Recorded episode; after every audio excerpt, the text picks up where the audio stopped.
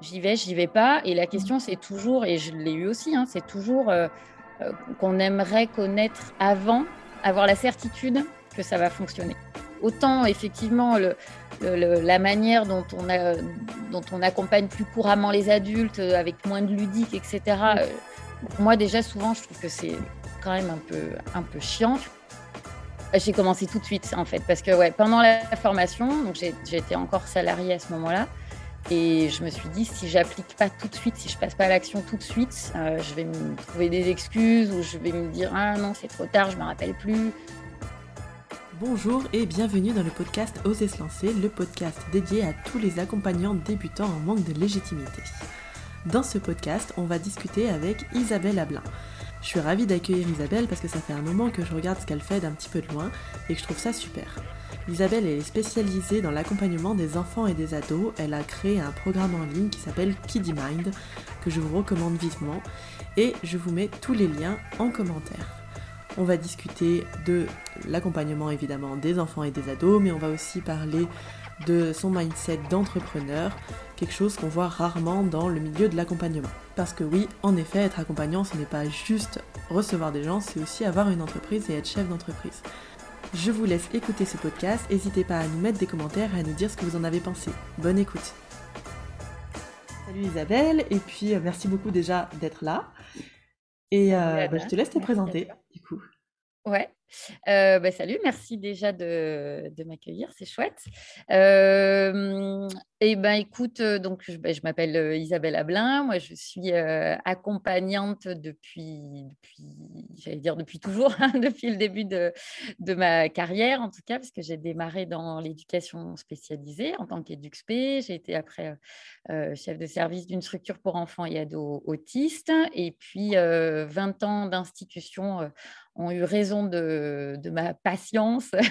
C'était, il y a une inertie institutionnelle qui est mmh. vraiment lourde. Euh, heureusement qu'il y a, d'autres facettes qui sont, qui sont chouettes, le travail d'équipe, les échanges, etc. Mais c'est vrai que c'était au bout de 20 ans, j'en avais, j'avais envie d'autre chose. Et euh, j'ai découvert euh, l'hypnose. Enfin, voilà, c'était un truc qui me faisait de l'œil déjà depuis un petit moment. Et du coup, je me suis formée quand j'étais encore chef de service sans trop savoir ce que j'allais faire de cette formation parce que j'avais vraiment besoin d'un ailleurs mmh euh, à ce moment-là. Et, mmh, et, puis j'ai découvert tout un, tout un monde qui m'était euh, inconnu, euh, bah, l'hypnose, le, développement personnel de manière plus large. C'est vrai que je m'y intéressais, mais de très loin. et j'ai eu vraiment l'impression d'une ouverture, tu vois, j'ai eu l'impression d'une bouffée d'air frais. Euh, et, ça a été impossible pour moi, du coup, d'imaginer continuer à travailler dans une institution avec un espèce de carcan dans lequel j'avais l'impression d'étouffer de plus en plus. Donc, euh, euh, j'ai demandé une rupture conventionnelle et je suis partie en. J'ai fini ma formation à l'Arche en janvier 2016, je crois, et j'avais mon premier client en février, une semaine après. Ah ouais, t'as commencé hyper vite. J'ai commencé tout de suite, en fait, parce que ouais, pendant la formation, donc j'étais encore salariée à ce moment-là, et je me suis dit, si j'applique pas tout de suite, si je passe pas à l'action tout de suite, euh, je vais me trouver des excuses ou je vais me dire, ah non, c'est trop tard, je me rappelle plus. Donc j'ai tout bâti pendant la formation, j'ai fait mon site internet, mes cartes de visite, etc. J'ai trouvé un local. Et, j'ai commencé direct. C'était pas hyper confortable. Hein, euh, je, je m'étais mmh. libéré un, un, petit temps partiel du coup pour pouvoir faire euh, quelques créneaux.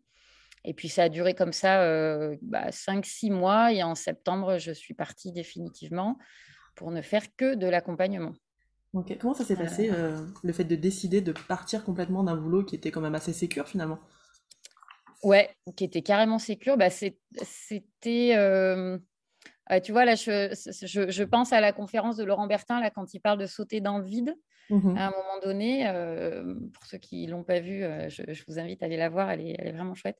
Euh, mais tu sais, c'est cette sensation que il y, a quelque chose. il y a un espèce de dilemme en fait, et en même temps, la réponse, elle est tellement évidente, c'est-à-dire que le dilemme entre je ne me vois plus continuer à faire ça, c'est pas possible. Et puis effectivement, tout, le côté raisonnable, raisonné, tu vois, qui est là, le mental qui te dit tu vas pas quitter un CDI, un boulot. J'avais neuf semaines de vacances, j'étais bien payée, j'étais un quart d'heure de chez moi, j'avais beaucoup d'autonomie dans ce que je faisais. Donc, le, voilà, côté rationnel m'amenait à rester là. Et en même temps, il y avait une espèce de, j'allais dire, de pulsion qui faisait que non, c'était pas possible en fait.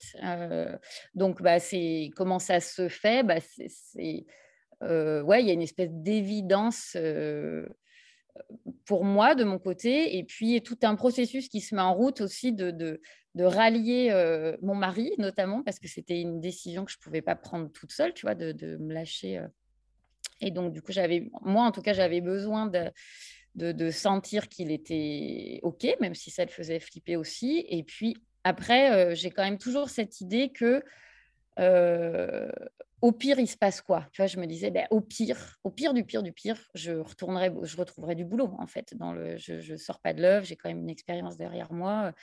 Euh, mais si je le fais pas, je vais trop regretter, en fait. Et ça, pour moi, c'était pas, c'était pas possible. Ouais, c'est ce qu'on pense des fois quand on croit qu'on sort de la zone de confort, on pense qu'on en sort complètement, mais en fait on l'élargit.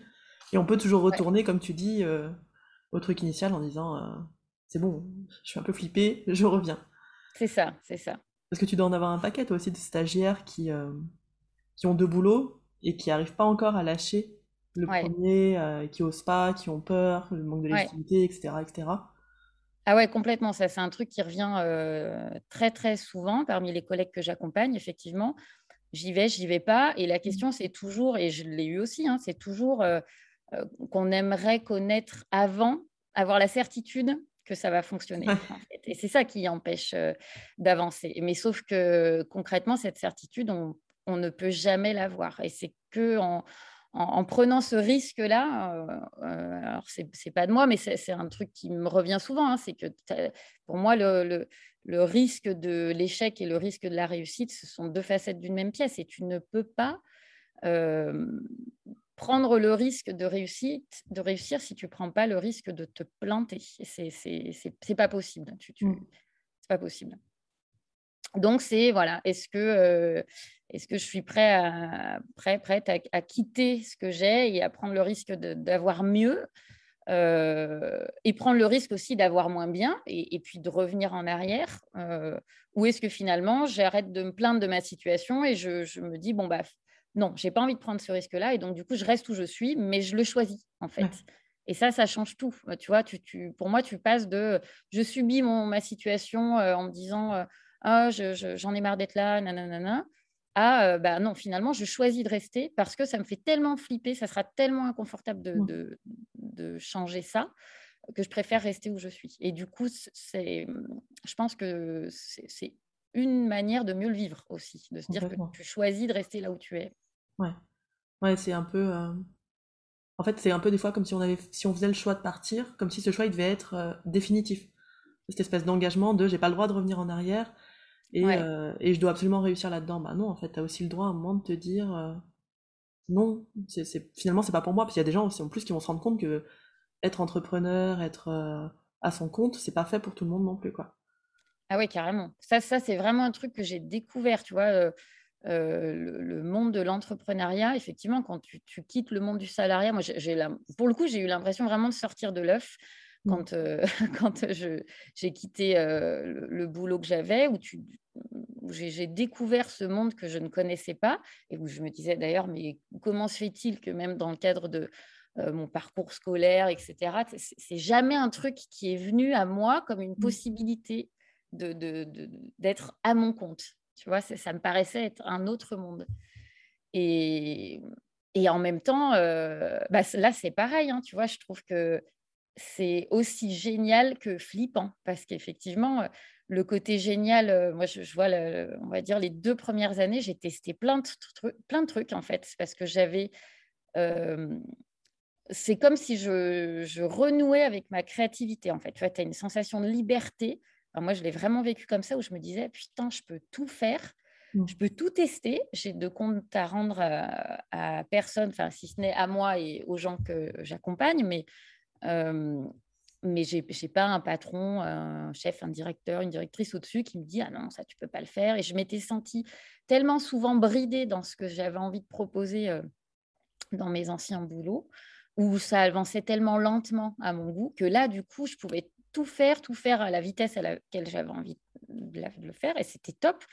Et en même temps, je me suis auto-saturée. Tu vois, il y a eu un moment où je me suis dit, stop, tu peux pas faire ça, ça, faut ça. arrêter de créer tout le temps. Il faut arrêter de créer tout le temps. Quoi. Voilà, même si c'est hyper stimulant, mais il y a un moment où je me suis dit, bon, ma cocotte, il faut quand même que tu te, que tu te poses sur un truc parce que, parce que je, tu ne vas pas tenir. Quoi. Voilà, c'est... Quand tu dis que tu testais des trucs, c'était quoi? C'était en séance? C'était différentes manières d'accompagner? C'était quoi? C'était différentes manières d'accompagner. Alors très vite, il y a l'accompagnement des enfants qui est venu. Hein, donc ça, je l'ai toujours gardé, enfants, ados. Mais du coup, je me suis dit, tiens, je pourrais accompagner en entreprise. J'ai fait des ateliers pour les entrepreneurs. J'avais envie de proposer de la supervision pour les, pour les personnels du social et du médico-social, puisque moi, c'est le monde d'où je venais. Et, et aussi pour les, pour les cadres de, ce secteur-là qui ne sont pas du tout soutenus. Il n'y a pas ou très très peu, en tout cas moi à l'époque où j'étais, il n'y avait quasiment rien euh, en termes de grosses d'analyse de pratique, de supervision, etc. pour les cadres de ce secteur-là. Donc, du coup, voilà, j'ai exploré plein de pistes. Euh, certaines ont donné des trucs, euh, d'autres pas du tout. Donc, j'ai passé des heures, des heures, des heures, des heures à produire du, du contenu, à prendre des notes, etc. J'ai testé beaucoup. Mais je crois que c'est aussi ce qui m'a permis à un moment donné, tu vois, c'est comme s'il y avait eu un, entonnoir hyper large. Eu, moi, j'ai eu besoin de ça, de tester beaucoup, beaucoup de choses pour euh, resserrer petit à petit et me dire non, quand même, le truc, le fil conducteur commun, c'est quand même l'accompagnement des enfants, des ados et des familles. Euh, parce que voilà, c'est un truc qui me, euh, qui me plaît beaucoup, parce que je, trouve qu'il y a beaucoup à faire, qu'il y a des, des, résultats qui sont, qui sont chouettes aussi. Mmh. donc ça, voilà, c'est resté le fil conducteur et c'est ce sur quoi j'ai décidé de, de, de, me centrer à un moment donné. quoi. Mmh. Je trouve ça super chouette que tu parles de créativité, de liberté, d'oser de, d'oser aller explorer plein de pistes parce que c'est euh, souvent quand on commence, c'est l'inverse. C'est euh, j'ai appris une technique et je vais l'appliquer et faire que ça et vraiment me cadrer dans les protocoles, les machins, alors que toi, tu as complètement explosé le truc en mode euh, c'est bon, je teste, on y va, de toute façon, je suis libre là, donc j'y vais. Ouais, ouais, c'est ça. Et d'ailleurs, ce qui a été, ça, c'était très compliqué pour moi en formation, c'est que j'avais l'impression euh, pareil, des, une espèce de carcan, tu vois, dans, mmh. où effectivement il fallait apprendre, enfin apprendre des protocoles, même si à l'arche quand même, euh, je, trouve que le, côté créatif est quand même euh, est quand même bien mis en avant, mais pour autant, tu vois, j'avais l'impression de réapprendre à à parler, à marcher, enfin, tu vois, comme si en apprenant un outil, en fait, c'est ça qui a été compliqué pour moi, c'est que c'est comme si, euh, si tu veux, accompagner les gens, je savais faire, je faisais ça déjà depuis des années, mais euh, avec cette formation, alors à la fois que j'ai trouvé géniale, mais en même temps, à nouveau, je me suis sentie fermée mmh. dans un truc où je me disais, putain, il faut que je fasse comme ça, étape 1, étape 2, étape 3, nanana. Euh, je me souviens d'un formateur qui me disait, mais lâche les chevaux, en fait, vas-y. Et, et j'y arrivais pas, parce que du coup, j'étais tout le temps bloquée dans ce truc-là. Et assez, assez vite, du coup, quand je me suis retrouvée moi en cabinet, je me suis autorisée du coup à tester plus euh, parce que je voyais bien que ça me limitait en fait. Je me, bridais toute seule. Et du coup, je me suis dit non mais euh, stop, en fait, accompagner, tu sais faire. Et donc, plutôt que de tout focaliser sur l'outil, sur mmh l'hypnose en particulier, ou peu importe l'outil, hein, FTA, MDR. Euh, moi, mon job, le, point central, c'est accompagner les gens. Et plutôt que de, de mettre le focus sur l'outil, je vais mettre le focus sur mon cadre d'accompagnement et je vais intégrer l'outil à l'intérieur. Et ça, ça a tout changé. Parce que moi, mmh. j'étais beaucoup plus à l'aise, parce qu'accompagner les gens, c'était un truc que, que, je savais déjà faire, sur lequel j'ai continué à me, à me, perfectionner. Et j'y ai intégré l'outil hypnose. Et donc, du coup, je me suis enlevé cette pression de il faut faire. Euh, tel, il faut faire de l'hypnose à tout prix tout de suite ou il faut faire vivre tel truc à telle personne. Euh, tu vois, ça, je l'ai enlevé. Euh, et du coup, ça m'a permis d'être d'être bien meilleure d'ailleurs, parce que je n'étais pas focalisée sur il faut que ça marche, tu vois. Mmh. Ouais, c'est marrant, c'est un peu ce qui m'est arrivé. Moi, enfin, moi j'ai commencé par la PNL. Et, et, la PNL toute seule, je comprenais pas le concept. Mmh. il, me faut un, cadre dans tout ça. Et du coup, j'ai fait coaching après pour pouvoir justement mettre les outils euh, que je voulais dedans et pas être obligé de faire ou de la PNL ou de l'hypnose ou de ou un outil spécifique quoi et d'être sur le l'accompagnement quoi. L'ensemble coaching plutôt que juste euh, bah, tu es obligé de faire une transe et tu es obligé que ça marche du coup et de machin. Ce qui mettait une pression, je trouvais, assez folle là-dedans. Oui, puis en plus, on se met la. Je sais pas comment toi tu l'as vécu, mais je trouve qu'on se met une pression, nous, mais implicitement, ça met une pression aussi sur la personne que tu accompagnes. Tu vois, il y a quelque chose qui, qui, passe dans cet mmh. enjeu-là où si tu es focalisé sur il faut faire un truc, il faut que ça marche absolument, etc., je pense qu'on n'est pas au bon endroit. Peut-être que je ne dirais pas la même chose dans, dans 5 ou 10 ans, mais, mais le fait de lâcher cet enjeu-là, c'est tellement plus simple du coup. Mmh. Parce que pour le coup, si ça ne marche pas, si, je sais pas, tu, prévois de faire une lévitation demain, ça ne prend pas tout de suite, c'est OK, en fait, il n'y a pas de souci. Du coup, on va faire autrement, on teste d'autres choses et, et, tu restes centré sur la personne, sur la problématique, sur l'accompagnement et, et tu mets l'hypnose ou la PNL ou peu importe au service de l'accompagnement. Mmh, complètement. Ok, donc du coup, toi, tu t'es, au bout d'un moment, au bout de deux ans, tu as commencé à focaliser quand même un peu plus enfant, ado, c'est ça? Ouais, bah même avant, si tu veux, ça a toujours fait partie de ma pratique. C'est juste que, pareil pour les enfants et les ados, tu vois, je me disais, mais mince. alors, le truc qui a été compliqué au début, c'est que je, me disais, OK, j'ai appris des super outils. concrètement, comment je les adapte aux enfants? Parce que je ne me voyais pas du tout accompagner les petits de la manière dont on, l'apprend en formation j'avais trouvé assez peu de choses à l'époque. Il y avait encore, euh, même si c'est pas si vieux, hein, mais il y avait encore pas beaucoup de, de formation, enfin de spécialisation euh, hypnose enfant. Dans la, littérature francophone, euh, alors j'avais trouvé euh, Lise Bartoli, bien sûr, j'avais trouvé quelques autres bouquins, mais bon, Lise Bartoli, je, voilà, je, je me suis inspirée de, de, de, beaucoup de choses. Je trouve que ce qu'elle fait est, chouette. il y avait Jordan Véro aussi qui avait fait un, post, un podcast avec Laurent à l'époque, donc mmh j'avais essayé de d'éplucher un petit peu tout ce que je trouvais sur le sujet. Et, puis, je me suis dit, bon, bah, pareil, il faut que je reparte de ce que je, sais faire moi, accompagner, prendre le temps de, créer du lien déjà avec les enfants, les familles, de saisir un petit peu les enjeux dans les, problématiques, parce qu'en plus, quand on accompagne les, enfants, j'allais dire le plus compliqué, c'est les parents, mais en tout cas, il y a souvent une différence du coup entre la demande du parent et puis la demande de, l'enfant. Donc du coup, il y, voilà, il y avait déjà le, cadre que moi je posais, comment j'amenais ça aux familles, etc. parce que l'idée, c'est pas de, se dire de répondre à la demande d'un parent qui, je caricature à peine, hein, vient dire mon enfant a tel problème, faites quelque chose, changez mon enfant en fait, ou modifiez ce problème parce que nous, on n'en peut plus. Euh, donc, on ne peut pas prendre ce type de demande comme ça. Et, donc, du coup, c'est comment on va accueillir à la fois cette euh, difficulté, cette souffrance du parent qui, souvent, effectivement, n'en peut plus. Donc, euh, OK. mais parfois, l'enfant ne vit pas du tout le problème de la même manière. Et donc, du coup, c'est comment tu accueilles ça d'abord et, comment tu, tu, prends en compte ce que t'amène l'enfant, lui, parce qu'il y a des enfants qui disent bah, Non, mais moi, moi, ça va, en fait. Je n'ai mmh. pas de soucis. Euh, et donc, voilà, tout l'enjeu, il est là, c'est d'arriver à se dire, bon, je ne vais pas euh, m'acharner, parce que sinon, tu rentres dans la systémie du problème en plus. Je ne vais pas m'acharner à faire en sorte que cet enfant change pour que les parents soient mieux. Il y a peut-être plutôt quelque chose à faire du côté des, parents. Euh, parfois de l'école aussi, tu vois, parce que parfois tu as des, parents qui viennent en disant ça se passe pas bien à l'école, il se passe ça, la maîtresse n'arrête pas de m'appeler, nanana.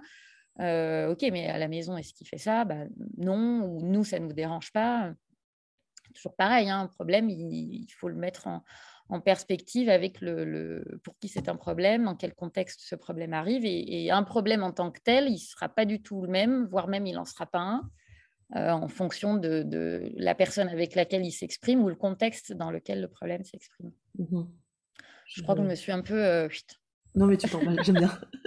non, mais je vais te poser des questions, je pense, très naïves, parce que alors moi, déjà, je ne reçois pas d'enfants. Je suis nulle niveau enfant, j'en ai pas.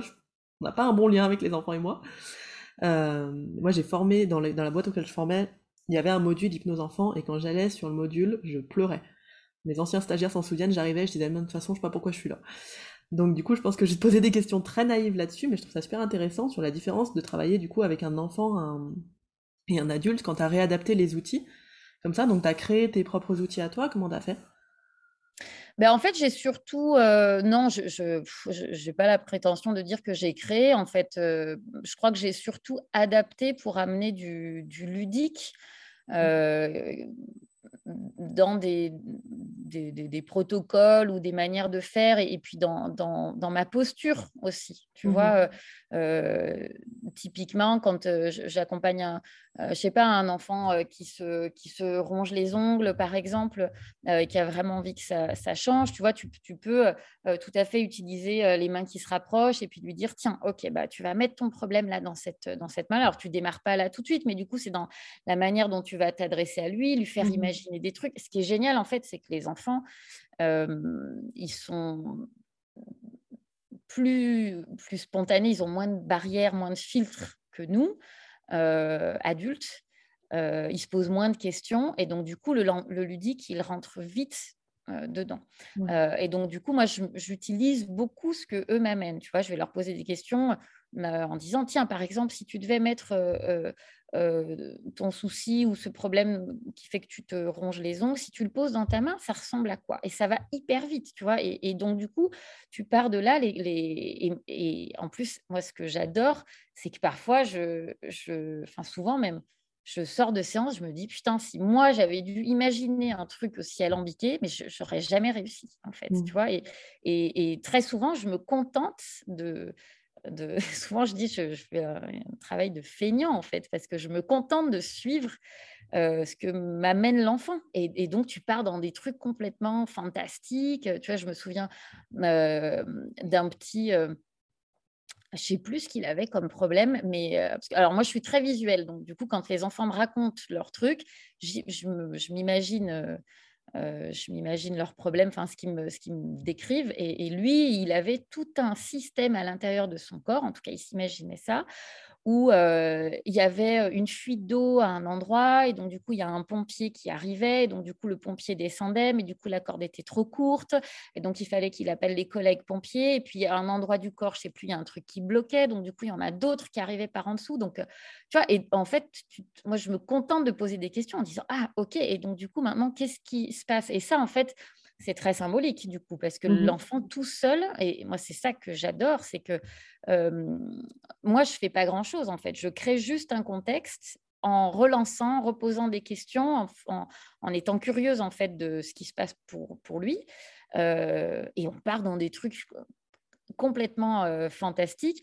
là où peut-être, effectivement, quand tu travailles avec les enfants, ce qui est important, c'est d'avoir cette posture de curiosité, de d'émerveillement.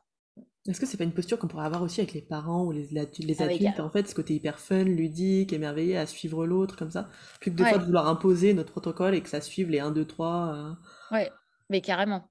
Parce que autant, tu vois, euh, autant effectivement, le, la manière dont on, a, dont on accompagne plus couramment les adultes, euh, avec moins de ludique, etc., euh, moi déjà, souvent, je trouve que c'est quand même un peu, un peu chiant. Tu vois, moi, le, côté, le côté euh, euh, tu vas fermer les yeux. Non, non, non. Moi, moi, je peux pas. Je, le vivre, j'ai horreur de ça. Je, je suis très chiante. J'étais un, un, boulet pour mes, pour mes collègues en formation parce que je m'attache à, chaque mot, à chaque fin. C'est chiant.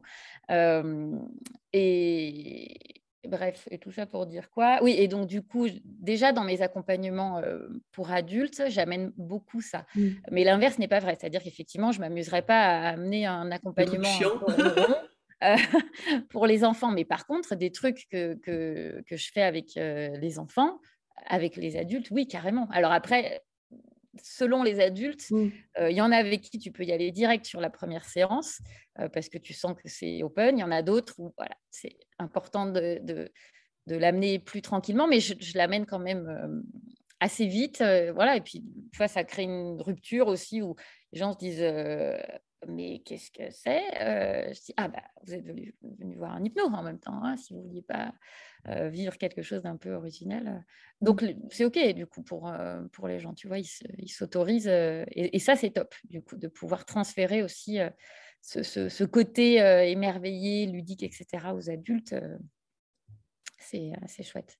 Donc, les outils, si tu veux, on pour... moi, je pense que tout ce qu'on apprend en formation, tu vois, moi, je ne pense pas avoir inventé quelque chose, en fait. C'est plus dans ouais, dans, dans, la posture, la manière de s'adresser à l'enfant, la manière d'être attentif aussi à, à, qui il est, à, est-ce que c'est vraiment un problème pour lui aussi, tu vois? Et parce qu'il y a vraiment, je, trouve, la grosse difficulté, elle se trouve là, tu vois, entre est-ce que je dois répondre à la demande du parent qui est celui qui paye, qui a pris rendez-vous et qui paye, euh, et ou à la demande de, l'enfant qui n'est pas forcément la même, ou en tout cas le rythme n'est pas forcément le même. Tu vois, tu as souvent des parents qui disent, mais ça va prendre combien de séances? Ce que j'entends euh, complètement. Euh, moi, je suis maman aussi, tu vois, je, je peux entendre que que les, gens se disent est-ce que ça va prendre c'est une séance magique ou on est parti pour trois ans de thérapie là tu vois c'est donc donc c'est important d'amener des éléments de réponse même si tu ne peux jamais dire à l'avance bah oui en quatre séances ça, sera réglé tu vois. Mais voilà je pense que la, grosse difficulté elle est là. Et, après peu importe l'outil j'ai envie de dire tu peux prendre n'importe quel outil. C'est juste que l'idée c'est de, pouvoir l'adapter dans ta posture dans euh, dans tout ce qui est euh, paraverbal à, l'enfant qui est, avec toi, et puis te laisser guider par lui. Moi, je trouve que le, meilleur enseignant, pour le coup, euh, dans le côté ludique, c'est poser des questions à l'enfant. Tiens, mais ton problème, il est, il est où? Tu vois, un enfant qui vient pour des cauchemars, c'est hyper fréquent. Ok, ben, tes cauchemars, là, ils sont, ils sont à quel endroit de ton corps? Euh, ah bah ils sont dans ma tête ok à quel endroit de la tête? Puis en as tu dis c'est partout dans le corps ok moi je prends tout hein. si on me dit bah euh, ils sont 8 euh, km autour de moi ok 8 km ça fait vachement loin tu vois donc ok bah c'est dans ta tête par exemple mais de quel côté? Plutôt à droite plutôt à gauche? Tu prends ok tu me le prêtes ce truc là et donc du coup tu vas jouer avec ça et, tu et, tu poses des questions à l'enfant tiens mais ça alors j'aiguille un peu tu vois mais c'est ce côté où moi je joue aussi, en fait. On est, on est, on est beaucoup dans le jeu. Ok, super. Et du coup, comment tu gères ce systémie, toi? C'est euh, ce, rapport à l'adulte, potentiellement au maître ou à la maîtresse, mmh. euh, et à l'enfant. Ça doit être hyper. Euh, trouver un équilibre qui doit être pas simple non plus à. Non, c'est pas simple. Ouais, ce qui n'est pas simple en plus, c'est qu'il y a vraiment cette idée de. Là où c'est un peu touchy, c'est qu'il y a nécessité de créer de l'alliance et avec le parent mmh et avec l'enfant. Et quand on est sur des, sur des, des, envies différentes, mmh. bah, il faut que ni l'un ni l'autre ne se sentent exclus du truc. Et en même temps, moi, j'ai quand même en tête que euh, celui qui vient pour le rendez-vous, au départ, c'est l'enfant. Mmh. Euh, donc, j'utilise voilà, j'utilise beaucoup. Euh, je, prends du temps déjà quand je sens que c'est un petit peu touchy, parce qu'après, tu as des trucs où voilà, ça va assez vite, tu sens que c'est aligné des deux côtés, etc. Mais je prends du, un, petit moment en début de séance, toujours avec parents et enfants. Moi, je ne fais pas de séance en amont qu'avec le parent. D'accord voilà, et je, ne prends plus les gens au téléphone avant, ce que je faisais euh, au, départ. Et puis petit à petit, mon cadre a, évolué et je préfère du coup euh, découvrir le jour J et, et, faire avec ce qui vient parce que ça me donne plein d'infos, tu vois, dans les échanges de regards, euh, tu vois, mmh typiquement, tu vois, quand je, m'adresse moi systématiquement à l'enfant, quand j'ai une question à poser qui, qui, qui le concerne, tu as des parents qui répondent mmh tout de suite, tu vois, à la place de, l'enfant. Donc, euh, je laisse passer une fois, deux fois. Et puis, après, sans m'adresser aux parents, par exemple, je me réadresse à l'enfant et je lui dis, euh, mais euh, il fait tout le temps comme ça, papa, ou elle fait tout le temps comme ça, maman, elle répond tout le temps à ta place. Et donc, ça, c'est dirigé vis-à-vis du parent, mmh. pas du tout vis-à-vis de, l'enfant, mais n'empêche que je pose la question à, l'enfant, ça crée un truc qui, est, qui est super intéressant, parce que du coup, ça recadre le parent, mais tranquillement. Euh, toujours avec cette idée de je veux pas briser l'alliance et je l'amène avec beaucoup d'humour. Tu vois, mmh. l'humour est, vraiment quelque chose euh, qui aide du coup à poser les, bases d'une alliance qui soit, qui soit chouette. Euh, je fais beaucoup de psychopédagogie aussi parce que souvent, les parents, ils ont parfois juste besoin déjà d'être entendus, d'être rassurés sur certaines choses. Tu vois, ça m'arrive de, de faire. Euh, donc, on démarre parent-enfant, je fais la séance avec l'enfant et à la fin de la séance, je me dis cet enfant va très très bien. Je ne vais pas continuer, tu vois, et, je pense clairement qu'il y a un truc plutôt à travailler du côté des parents. et donc ça, je le dis en, fin de séance, où je, je vais dire aux parents, moi, je pense que votre enfant va très bien. vous, par contre, est-ce que vous, vous êtes accompagné par rapport à la manière dont vous vivez ce qui se passe, etc. Et donc, ça, ça, ça ouvre un espace mmh. d'échange le parent est libre après de, venir me voir ou d'aller voir un, collègue ou une collègue s'il souhaite euh, aller plus loin. Et on peut aussi se faire une séance où, euh, alors c'est vrai que moi j'ai aussi ma casquette d'éducatrice spécialisée et, notamment de tout ce qui était intervention à domicile quand je travaillais euh, en CESAD, entre autres, mais on, va aussi pas mal parler de ce qui se passe à domicile, ce qui est mis en place, les règles de la maison, etc. Euh, parfois, il y a des choses toutes simples hein, qui sont à réajuster dans le fonctionnement à la maison. Et, et, ça change tout, du coup, tu vois? Donc, souvent, les parents partent avec OK, bah, on a fait un petit peu l'état des lieux de comment vous vous faites. Moi, ce que je vous propose par rapport à ce que vous me dites, est-ce que ce serait OK pour vous de, faire ce changement-là, d'amorcer ça? Oui, non, qu'est-ce qui serait possible pour vous? Nanana, tu vois, il y a un engagement qui se fait et puis, et puis on, voit, on voit ce que ça donne, ça réajuste. Pareil avec les, avec les enseignants, tu vois, quand on s'aperçoit dans l'échange qu'il y a une difficulté à l'école, euh, souvent, tu vois, en posant quelques questions, je m'aperçois que la famille, on n'a pas parlé à l'école. Ou en fait, a juste pris euh, ce que disait la maîtresse comme quelque chose parfois en plus de, difficile, en se disant mince, mon enfant perturbe la classe, par exemple, et tout. Donc, le parent repart avec euh, cette souffrance-là. C'est pas trop quoi en faire. Et, et mais il n'y a pas forcément l'idée de, OK, est-ce que vous avez pris le temps d'aller en parler avec l'enseignante, de voir ce qui pose réellement problème qu'est-ce qui pourrait être mis en, classe, en, place en classe euh, pour, euh, pour votre enfant? Et pareil, tu vois, il y a des, enfants, on entend de plus en plus parler d'hyperactivité. Euh, mmh. alors, pas forcément diagnostiqués, mais du coup, des enfants qui peuvent prendre beaucoup de place et d'espace dans la classe, parfois, il y a des techniques toutes, simples à mettre en place, euh, tu vois, du, style, euh, il existe des petits paravents individuels à mettre euh, sur les bureaux pour limiter tout ce qui est stimulation visuelle, tout, ce qui, tout ce qui viendrait parasiter l'attention de l'enfant. Il y a parfois juste l'emplacement du bureau à changer dans la classe, etc. Donc ça, s'il y a besoin de passer du temps, du coup, pour décortiquer ce qui se passe dans l'environnement de l'enfant, euh, je le fais pour pouvoir proposer différentes euh, stratégies en lien avec ce qui semble possible pour la famille euh, ou pas. Ok.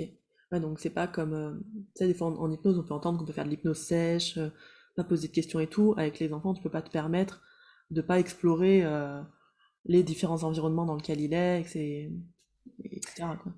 Alors ça dépend. sur les sur les enfants, j'allais dire les préados-ados, mais même certains enfants plus petits. Euh, mais je l'ai plutôt remarqué avec les préados-ados euh, qui parfois peuvent être gênés en plus de, de parler mmh. d'un problème, tu vois, et où tu sens que euh, rentrer dans, l'intimité de la famille, c'est compliqué. Donc, OK, moi, quand je sens ça, effectivement, je ne pousse pas. Ça, ça fait aussi partie de de cette alliance-là, tu vois, de veiller aussi à ce que l'autre se sente respecté dans ce qui est possible de partager ou pas. Et, donc, si je sens ça, je, vais expliquer à, l'enfant ou à l'ado, ben, si c'est plus confortable pour toi, on peut travailler à l'aveugle. Et, donc, du coup, tu vas pas me parler de ton problème et je vais te poser des questions et tu, vas me répondre uniquement des noms de couleurs, par exemple. Tu vois Et donc, tu travailles comme ça. Et après, moi, tout mon tout, le, la, difficulté là, elle est de, travailler sur l'émotion, d'aller calibrer l'émotion du mmh coup et de, partir de là. Donc je ne sais pas forcément sur quoi on travaille, euh, mais à la limite le contenu, il n'y en a pas forcément besoin. Et pareil avec les parents, tu vois, si je si j'accompagne les, parents. Après, très souvent, le fait de, faire ce travail-là, c'est assez euh, puissant, fort émotionnellement et bluffant du coup pour, euh, mmh. pour, aussi bien pour les enfants que pour les parents. Et ça crée un truc comme si euh, je, euh, comme si finalement ils m'avaient autorisé, tu vois, à, rentrer dans leur univers et souvent derrière ils déroulent ce qu'ils ne souhaitaient pas forcément dérouler tout de suite. Je sais pas si je suis. Ouais, si, c'est très clair. Si une d'autorisation que tu reçois sans parce que tu forces pas quoi. Non, pas du tout. Pas du tout. Mais le fait de, voilà, tu vois, de dire, tiens, qu'est-ce qui se passe là? J'ai l'impression que c'est quoi l'émotion qui passe là? Alors là, le simple fait de ratifier, bim, c'est. Voilà.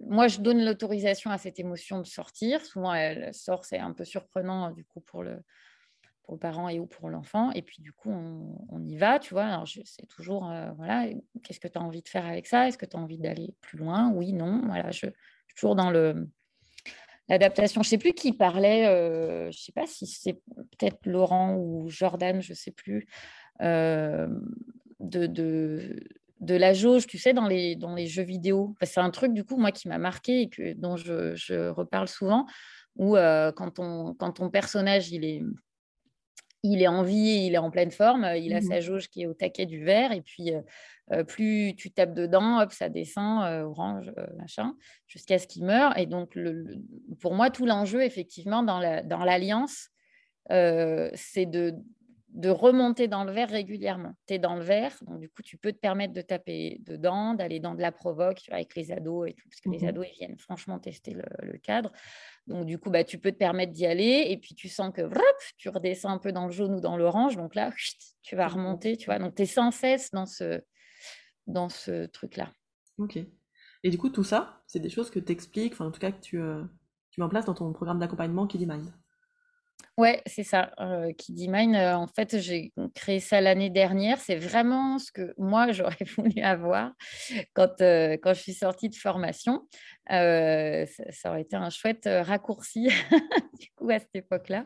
mais l'idée, effectivement, voilà, c'est à la fois de, de proposer euh, bah, ce que je suis en train de te partager là sur comment concrètement on, accompagne les enfants, comment on adapte ces outils avec des, exemples très concrets du, quotidien, avec comment on va pouvoir adapter euh, certaines techniques, certains protocoles, etc. Mais pas que. Pour moi, euh, j'ai construit Kiddy Mind un peu comme je te disais tout à l'heure, avec l'idée que c'est un outil au service d'un accompagnement plus large. Mmh. Et donc, il y a un module important sur sur le cadre. Euh, si tu veux, je, l'ai construite sur trois piliers, c'est-à-dire que tu as le cadre euh, d'accueil, d'accompagnement, le cadre en général, euh, les outils que tu adaptes, les stratégies d'accompagnement, donc comment tu passes de euh, la séance magique que viennent souvent chercher les parents à, un véritable accompagnement en, prenant en compte justement euh, ce qui se passe à la maison, à l'école, les enjeux entre les parents, etc., tout le côté systémique, entre autres. et tout ça, ces trois piliers-là, pour moi, ça repose sur un socle beaucoup plus global qui est celui de la posture et la posture, elle, elle recouvre euh, plein de choses. C'est la, la, posture que tu vas adopter euh, en séance, mais c'est la posture que tu adaptes aussi euh, dans ta communication. C'est la posture que tu adopte euh, en tant que professionnel Parce que même, tu vois, on entend beaucoup ces histoires de... Bah, et tu t'en parles beaucoup, toi, de tout ce qui est légitimité, tu vois. C'est un truc qui revient tout le temps. Euh, mais la légitimité, souvent, les, les, les, praticiens, enfin les professionnels vont aller la chercher à l'extérieur d'eux, dans on accumule les certifications, etc., comme si ça allait nous rendre plus légitimes. Mmh. Euh, mais il faut se rappeler que de fait, quand les gens viennent nous voir, euh, ils nous mettent à cette place-là de quelqu'un qui est légitime pour eux et qui en sait plus qu'eux euh, et qui, qui est à cette place suffisamment différente de la leur pour permettre qu'un changement soit possible. Et, ça, c'est hyper important qu'en tant que praticien, on l'ait en tête. De, alors, l'idée, c'est à la fois de l'avoir en tête et, ne pas pour autant se dire, moi, je suis au-dessus. Tu vois, moi, je me place vraiment dans... Euh, on bosse en, équipe, en fait. C'est ce que je disais déjà quand j'étais en institution. Tu vois, quand je recevais mmh. les, les familles et les enfants, je leur disais, vous êtes l'expert de votre enfant. Ça, c'est indéniable. Personne ne connaît mieux votre enfant que vous. Euh, j'ai une expertise dans les outils et l'accompagnement et, et, j'ai pas la même place que vous. Et donc, entre votre expertise, ma place, mes outils, euh, il y a quelque chose qui va pouvoir se, mmh. se mettre en place.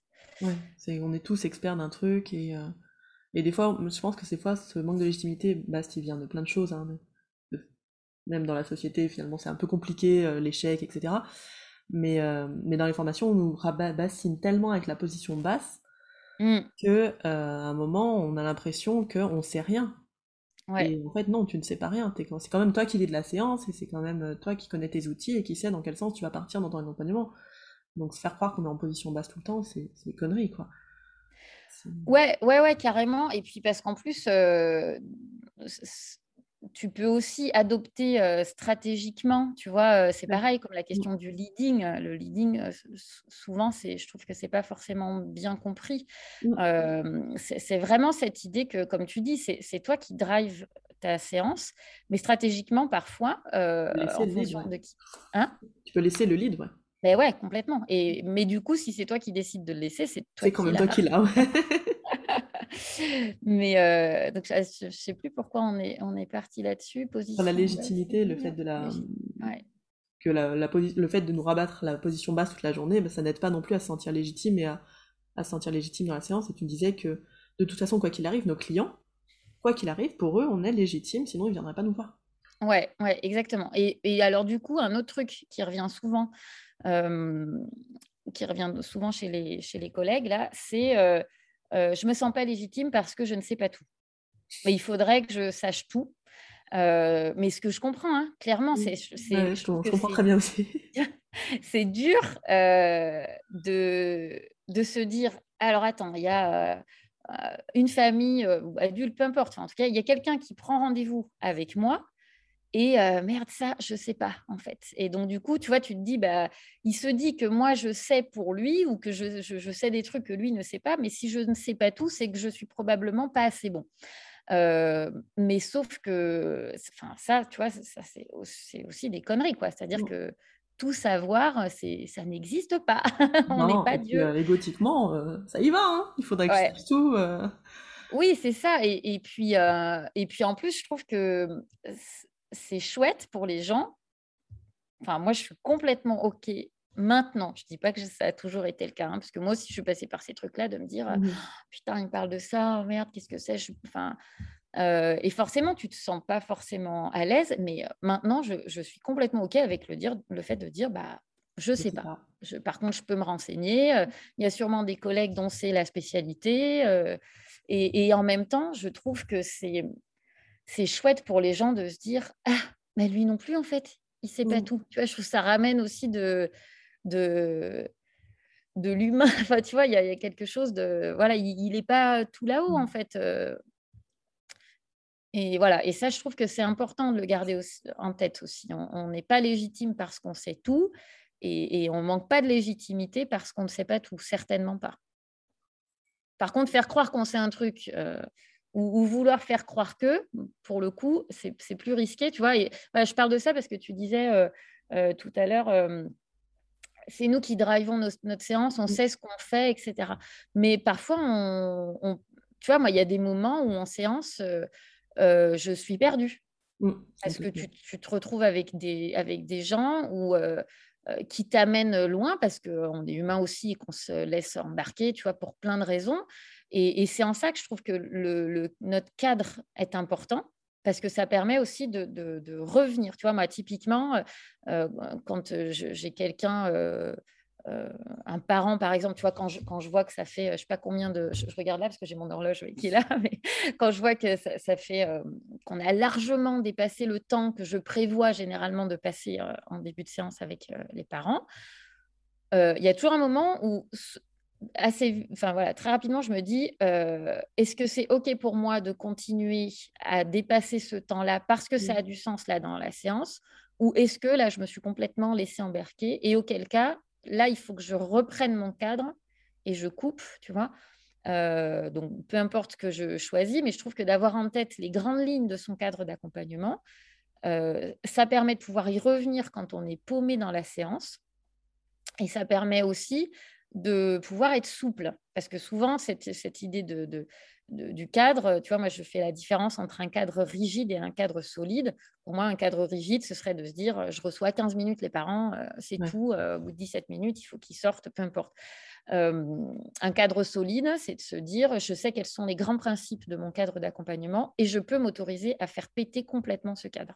Mmh. Parce que là, à ce moment-là, pour cette situation-là, ça me paraît opportun de le faire. Mmh. je te rejoins le cadre, je pense que c'est un, élément hyper essentiel dans notre pratique et que du coup on voit pas assez dans les formations. Moi aussi, je, je, tape bien dessus dans l'accompagnement parce que c'est essentiel et, c'est ce qui permet aussi de dire à un moment, bah je sais pas.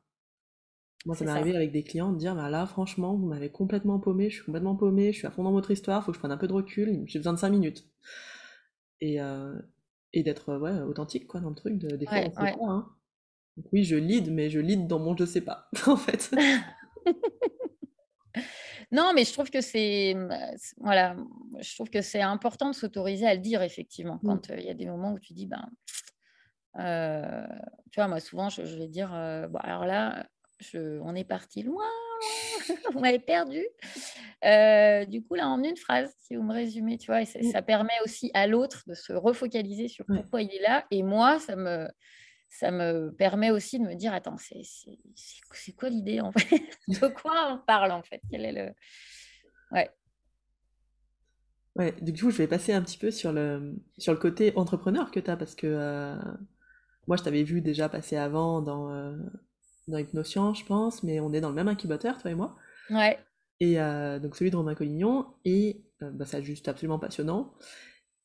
Et du coup, tu as, dû développer une casquette d'entrepreneur, là, qui est plus marquée peut-être? Je sais pas comment tu as vécu ça, toi? Oui, qui est plus marqué parce que autant, tu vois, je te disais tout à l'heure, quand j'ai quitté mon boulot salarié, effectivement, j'ai découvert ce monde de l'entrepreneuriat, mais en plus, moi, tout ce qui est administratif, paperasse et tout, c'est vraiment aux antipodes de, je suis une catastrophe. donc, je, voilà, je gérais ça un peu à la Warzoo. Bon.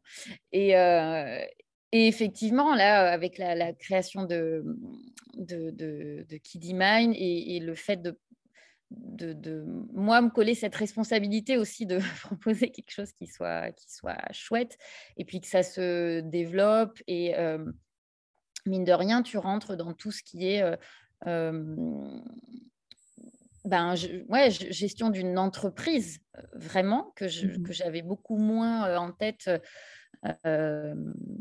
avant, parce que du coup, tout était confondu avec ma pratique de, thérapie. Là, du coup, tu vois, je, je c'est plus pareil parce que mes journées sont plus du tout rythmées de la même manière. Tout est, tout est beaucoup plus organisé. J'ai pris un comptable, ce que j'avais pas avant. Donc, du coup, tu vois, ça m'oblige à être, à être beaucoup plus carré, à, à, prendre conscience aussi de tous les enjeux liés à, au fait d'être entrepreneur et de, d'avoir une, boîte à faire tourner, en fait. Et, mmh. ça, effectivement, c'est c'est pas évident. Euh, l'incubateur de Romain Collignon, euh, moi, je, je me régale parce qu'effectivement, même s'il y a beaucoup de, de, pépites dans tout ce qu'il partage dans ses vidéos, ce qui me semble être la différence majeure, effectivement, entre mon mois de maintenant et, celui d'il y a deux ans, trois ans, quatre ans, cinq ans, c'est le mindset, clairement. Euh, je pense que la grosse différence, elle est, elle est là. Euh, j'ai toujours eu cette euh, comment dire, j'ai toujours eu ce, truc de me dire, je pense que tout est possible et qu'on a toujours le choix. Ça, c'est un truc qui me dit, tu vois, on a toujours le choix depuis que je suis toute petite. C'est le côté tout est possible et je me, et je me récupérerai toujours. C'est déjà ce qui a fait que j'ai pu partir de, de, mon job. Et c'est encore ce qui me guide aujourd'hui beaucoup plus fort, tu vois, dans les risques que je prends, dans les investissements que je fais. Euh, mon investissement euh, en termes d'énergie, de temps, ça me prend beaucoup de temps, les investissements financiers. Euh, et je sens que je, saute des paliers, tu vois, petit à petit. Et quand je saute un palier, déjà, je me dis pourquoi je ne l'ai pas sauté plus tôt, parce que ce n'était pas si compliqué. Et, puis, du coup, ça ouvre d'autres perspectives. Et puis, ça, t'amène à d'autres paliers. Et, donc, pour moi, vraiment, le, ouais, la grosse différence, elle est, elle est là. Continuer mmh. à, à, avancer, continuer à prendre des risques, s'apercevoir aussi que euh, là où j'en suis aujourd'hui, si tu veux, si on m'avait dit ça il y a un an, un an et demi, je me serais dit, putain, le jour où j'en serai là, c'est bon, euh, je serai tranquille, j'aurai plus de soucis. Euh. Eh bien, pas du tout. Raté. Ils sont juste différents. Ah c'est marrant parce que je trouve qu'on se met en, accompagnant, on n'a pas cette euh, idée qu'on est chef d'entreprise. Oui, complètement. qui vient après. Alors moi, ça vient du fait que j'ai jamais voulu en fait vivre de, des séances, donc j'ai très rapidement été formatrice. Et parce que ça me saoule de faire 60 séances au mois, je peux pas. Je vois que mon compagnon, il est à 60, 70, des fois 80. Je, je, pourquoi Non, je comprends pas. J'ai vraiment envie de développer d'autres trucs, de varier en fait les plaisirs. Et, et, elle est difficile à prendre cette casquette de chef d'entreprise, je trouve, des fois, mm. parce qu'elle elle est avec des responsabilités qui sont intéressantes, mais chaudes, quoi. Ouais, et puis tu es, tout seul, en fait. Et donc, du coup, euh, même si tu t'entoures de, de, collègues, de mmh. prestataires, etc., celui qui drive, mais c'est comme en séance, en fait. celui qui drive, c'est censé être toi. Et, et tu peux plus te retourner euh, vers quelqu'un euh, en disant Ah, mais c'est parce qu'on m'a dit de faire ci, on m'a dit de faire ça. Tu vois, il y a la notion de de responsabilité qui est, qui est mmh. fondamentale du coup aussi. C'est de, de, de, prendre pleinement, tu vois, toutes les, toutes les responsabilités concrètes qui vont avec, mais d'assumer aussi la responsabilité de chaque décision que tu prends. Et ça, c'est flippant mmh. aussi, parce que tu sais jamais, euh, euh, tu vois, moi j'ai l'impression que ce dilemme que j'ai vécu quand, euh, quand je suis partie de là où je travaillais, entre j'y vais, j'y vais pas, j'ai l'impression que ça se représente à chaque décision que je prends pour mon entreprise. Et tu vois, même le fait de dire mon entreprise, ça me fait encore bizarre. Tu vois, mmh. c'est fou, hein, tu vois, y a, comme si je, je, pense que je ne l'ai pas encore complètement, complètement intégré. En même temps, parce que je, prends beaucoup de plaisir. Et, et donc, il y a probablement un truc autour de... Euh, euh, je prends du plaisir et, donc du coup c'est comme si je travaillais pas alors qu'en fait euh, je j'ai jamais calculé le nombre d'heures que je bosse par semaine mais je bosse euh, je pense bien deux fois plus que quand j'étais salariée. Mais sauf que ça passe tout seul en fait. Je le vis pas du tout de la même manière quoi ouais ouais il y a cette notion de je te rejoins sur le c'est pas difficile donc c'est pas du travail je ne galère pas je me fais pas chier j'adore ça donc c'est pas du travail en fait, c'est un travail de fou de faire vivre une entreprise et puis de la... qu'elle soit pérenne et puis de varier et de pas s'épuiser dedans, quoi. Ouais, et ça, je trouve que... Ouais, complètement.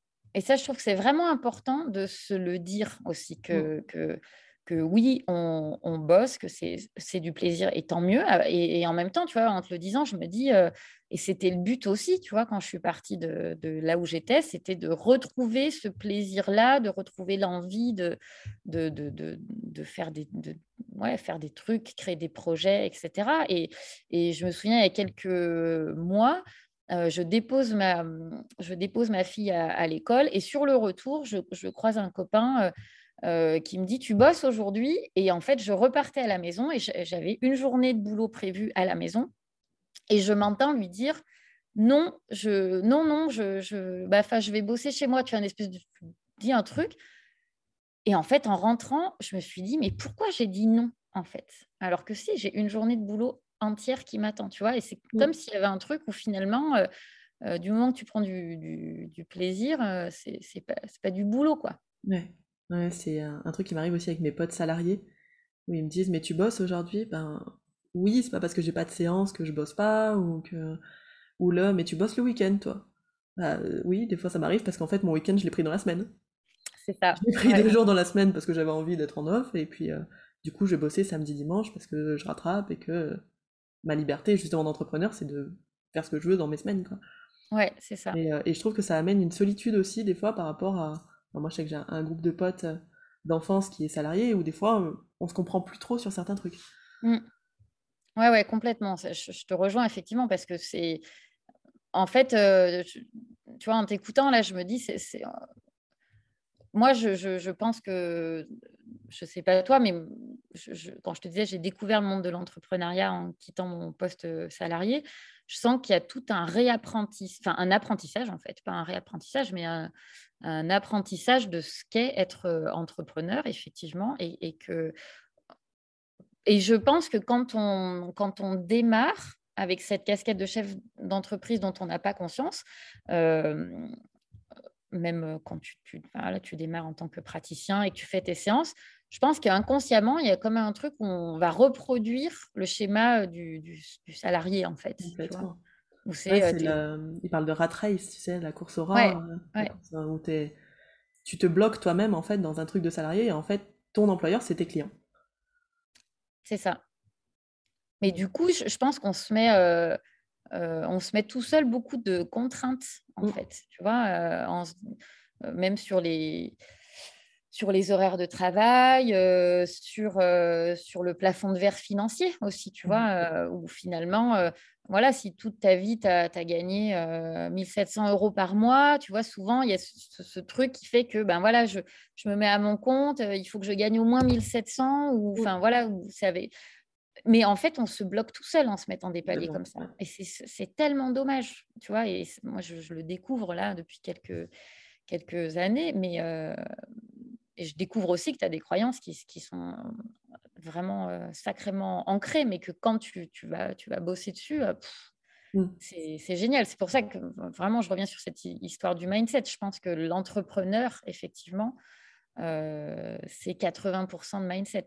Quand, quand tu arrives progressivement en te faisant accompagner, parce que ça ne se fait pas tout seul, hein, mais à, faire péter les différents paliers, ça ouvre plein de trucs derrière, quoi. Et, même dans, la manière dont ce que tu proposes va fonctionner, tu vois. Moi, je, pense vraiment, euh, tu vois, on a fait euh, dans Kiddy Mind, là, j'ai intégré en fait depuis septembre, euh, parce qu'il y a la partie formation, mais il y a la partie supervision, du coup, où vraiment on vient parler de, des situations rencontrées en cabinet. Donc, c'est moi qui les ai faites jusqu'au mois de septembre. Et puis là, maintenant, il y a une, collègue médecin pédiatre du coup, qui s'occupe des, supervisions. Et moi, je garde la partie euh, live sur tout ce qui est questions-réponses de la formation une fois par mois.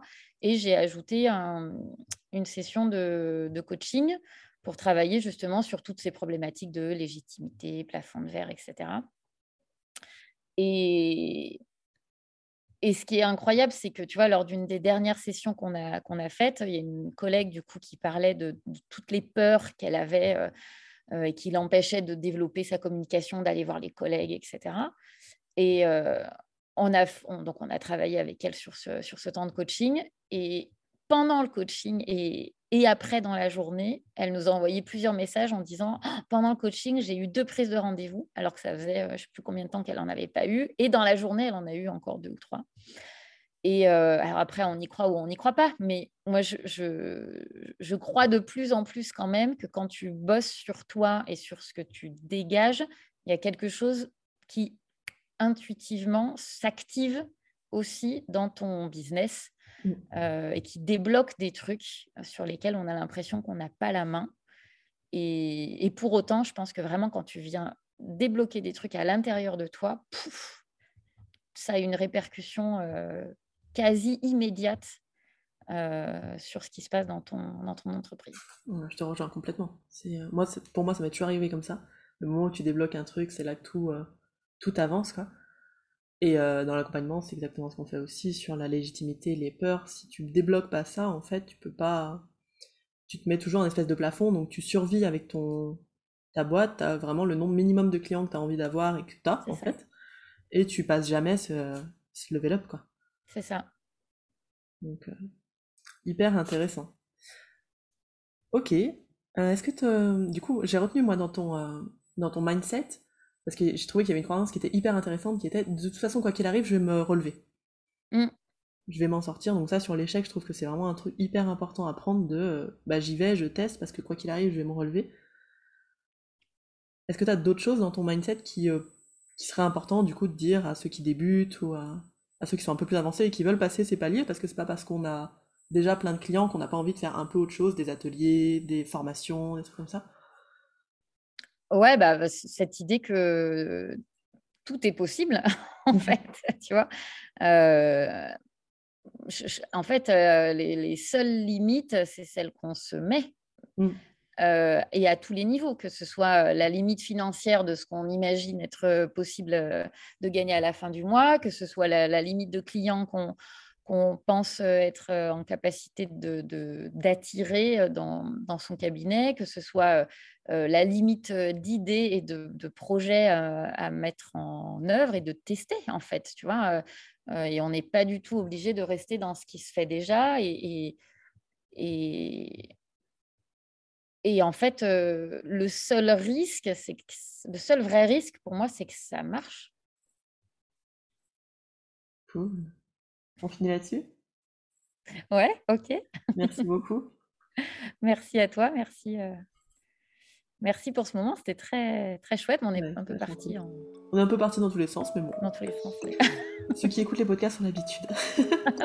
ok. Voilà pour cet épisode. Encore merci Isabelle, c'était vraiment top de discuter avec toi. Pour rejoindre Kiddy Mind, vous pouvez suivre Isabelle sur Facebook et je vous mets aussi le lien de son programme dans la description. Pensez à télécharger le kit HypnoSafe, le kit offert pour tous les débutants en hypnose et dans l'accompagnement, avec les 5 outils indispensables pour se lancer tranquillement dans la pratique. D'ici les prochains épisodes, vous pouvez vous abonner sur la page Osez se lancer sur Facebook et Insta. Je vous souhaite une belle journée et prenez soin de vous.